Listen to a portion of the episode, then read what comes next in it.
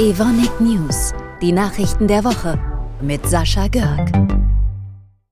An unserem Standort Herne in Nordrhein-Westfalen treiben wir die von Politik, Wirtschaft und Gesellschaft geforderte Transformation der Industrie in Sachen Klimaschutz kräftig voran.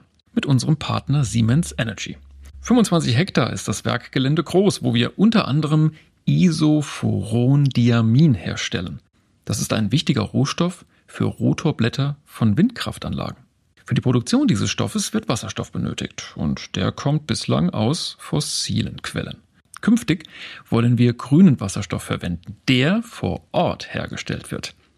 Das Projekt läuft bis Mitte 2025 und nennt sich Hannibal, benannt nach der gleichnamigen Zeche vor Ort, in der, Achtung, bis vor 50 Jahren noch Steinkohle gefördert wurde. Für Hannibal gab es jetzt den Förderbescheid des Bundesministeriums für Bildung und Forschung. Das freut nicht nur Standortleiter Rainer Stahl und die 500 Kolleginnen und Kollegen in Herne, sondern auch Oberbürgermeister Frank Duda. Wir wollen ja im Ruhrgebiet die grünste Industrieregion der Welt werden und dazu braucht es natürlich auch eine klimaneutrale Chemieindustrie. Und das, was wir heute erleben, ist Technologie pur, der Wandel hin zu einem Elektrolyseur, der Wasserstoff tatsächlich auch zur chemikalischen Produktion nutzbar macht. Das spart alleine 12.000 Tonnen CO2 und das ist natürlich ein ökologischer Fußabdruck, den wir gerne haben.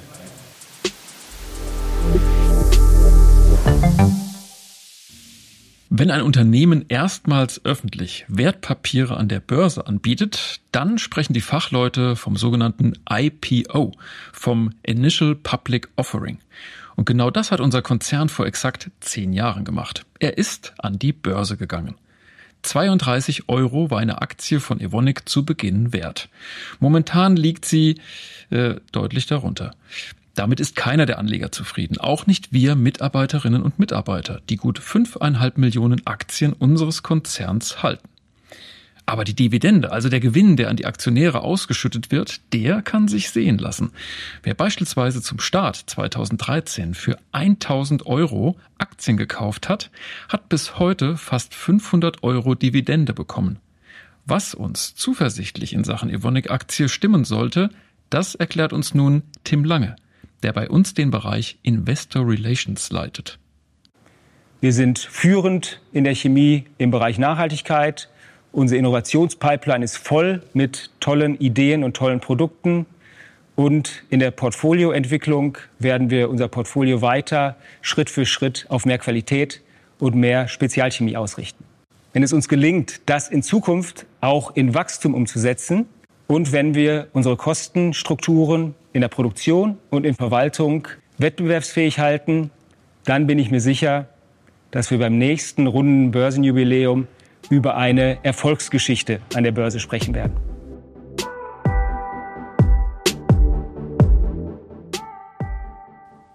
Wie lange hält eigentlich ein Autositz? Aber selbst wenn er ein Fahrzeug lebenlang durchgehalten hat, was passiert anschließend mit ihm? Der Autositz kommt letztlich auf den Sperrmüll. Wollen wir, dass das ewig so bleibt? Natürlich nicht. Das dachten sich auch unsere Kolleginnen und Kollegen aus der Businessline High Performance Polymers und dem Global Circular Plastics Program und haben einen Prototypen eines Autositzes entwickelt, der leicht zu recyceln ist. Dank des Einsatzes unseres Produktes Vestamid. Mit diesem Polyamid ist es möglich, alle Bestandteile des Endproduktes aus einer einzigen Kunststoffgruppe herzustellen. Das ist neu, eine Innovation. Und zwar eine nachhaltige, ressourcenschonende. Klar ist, wenn der Kreislauf das Ziel ist, dann hat die Reise dorthin erst begonnen.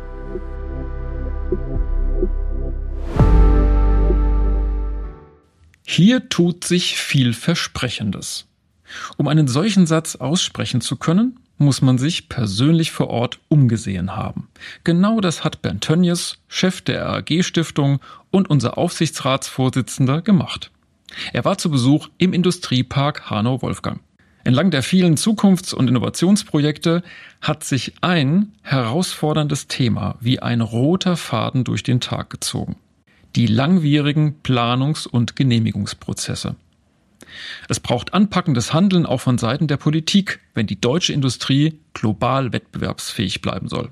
Klare Worte von Bernd Tönnies, der immer gerne nach Hanau kommt, wie er uns gleich erklärt.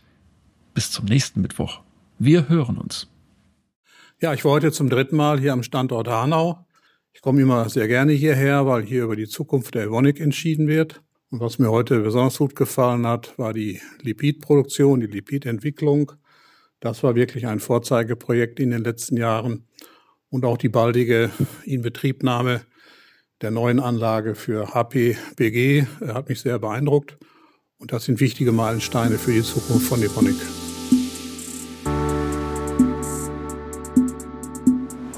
Evonik, leading beyond chemistry.